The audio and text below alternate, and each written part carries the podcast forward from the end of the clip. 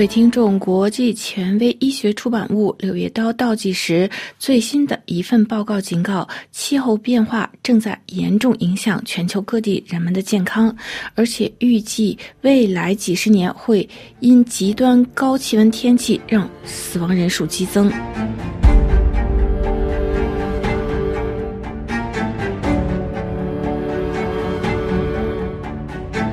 柳叶刀》倒计时于十月十五日的最新报告指出，全世界对化石燃料的持续依赖增加了食品不安全、传染病流行以及高温相关疾病的风险。这份报告由包括世卫组织在内的五十个二个研究机构和全球一百一十四名专家发表。《柳叶刀》倒计时的报告指出，全球在二零二二年平均面对八十六天的威胁性命的高温。天气，但随着气候变化，这类情况可能大幅增加。就是全球平均气温升幅达到二摄氏度，到本世纪中叶，每年因高温天气死亡的人数将激增百分之三百七十。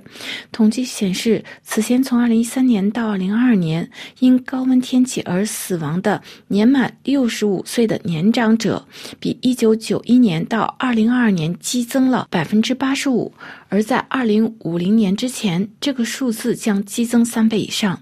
另一个负面影响是，从一九九零年到二零二二年，因极端气温而损失的工作时间增加了百分之四十二。根据《柳叶刀》的倒计时的报道显示，这意味着在二零二二年损失的工作时间相当于八千六百三十亿美元。在发展中国家，这相当于在农业领域损失了百分之八十二的工作时间。而且自二十世纪五十年代以来，受极端干旱影响的土地面积也增加了百分之二十九。该报告警告说，极端气候将更为普遍。到本世纪中季，面临中度和严重粮食危机的人口将增加大约五亿两千万人。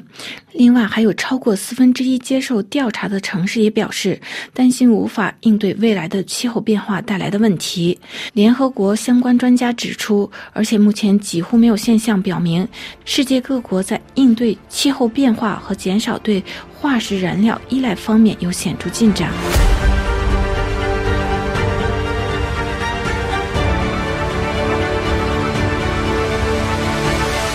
柳叶刀倒计时的执行主任兼大学研究员洛曼内洛表示，极端天气威胁到我们的水安全、粮食安全，也影响处理废水，因此对人们健康产生重大影响。如在非洲之角等地受到影响最大，而且化石燃料是造成空气污染的主要原因。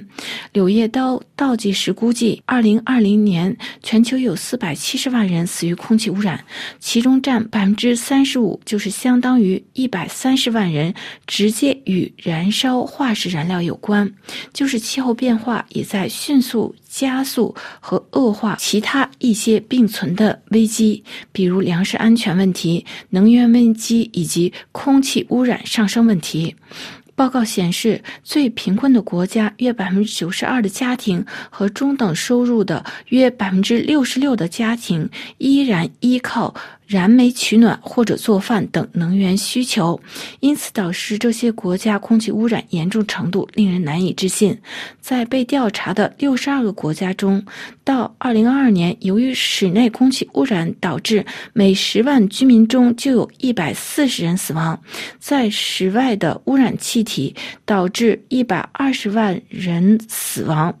比二零零五年约为一百四十万人的数量略有下降。最发达的国家也不能逃过由于气温升高带来的负面影响，如在美国自二十世纪五十年代以来引发疟疾的。寄生虫传染季节延长了三分之一以上。在荷兰，从2013年至2022年期间，一岁以下的婴儿遭受热浪侵袭的天数比1990年至2000年的同龄儿童增长了百分之四十。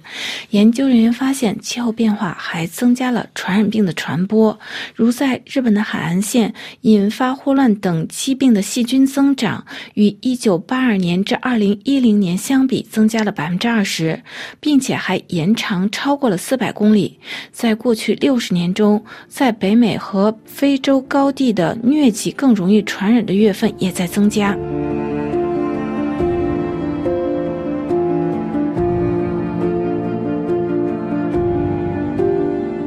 世卫组织就柳叶刀倒计时的年度报告指出，气候危机正在给世界卫生系统带来前所未有的压力。他呼吁各国全面采取缓解气候变化的行动。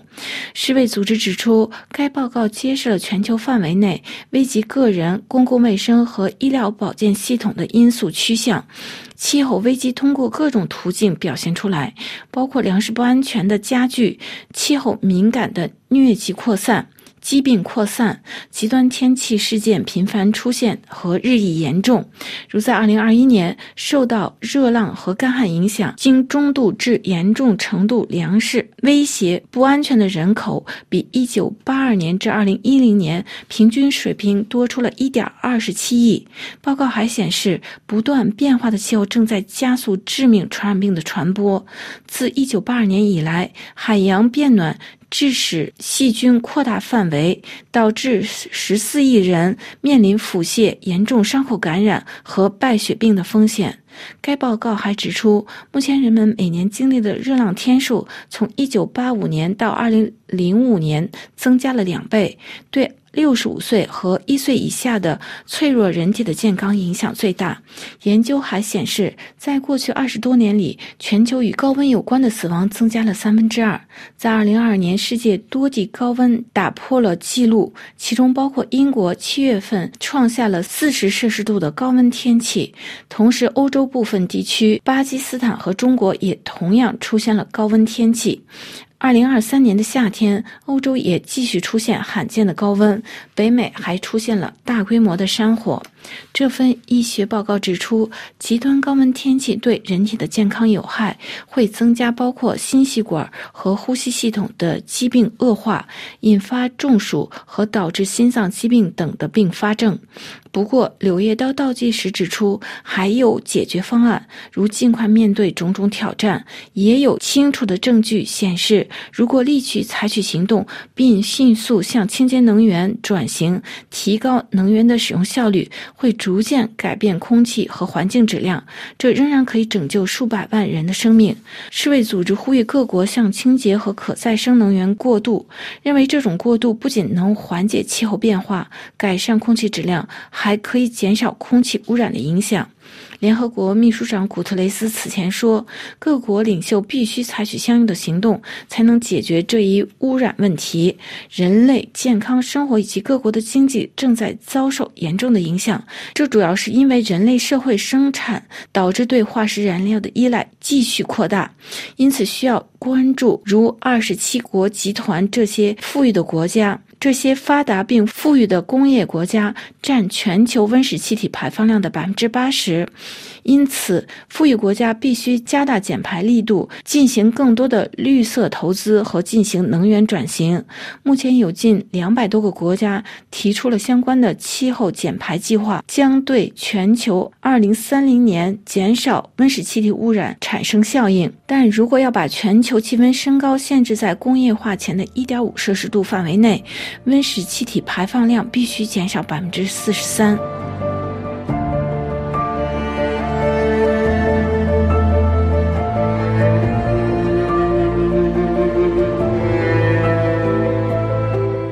刀倒计时报告专家们希望他们所提供的证据可以表明，即将在迪拜举行的联合国第二十八届气候变化大会要采取更紧急的措施。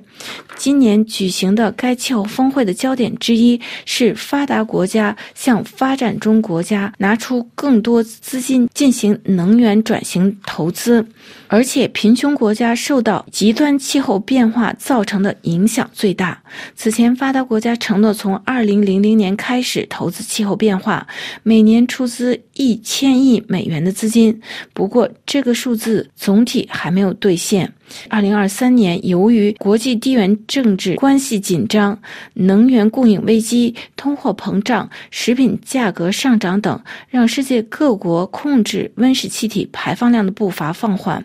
与此同时，联合国基金会本周也发出报告，呼吁需要采取紧急应对措施，增加资金来保护儿童和弱势社区，让他们免受日益严重的热浪影响。各位听众，今天的专题节目由罗拉编辑播报。极端气候变化影响健康，全球需要加紧绿色经济转型。感谢各位的收听，也感谢伊德黑斯的技术合作。我们在下次节目中再会。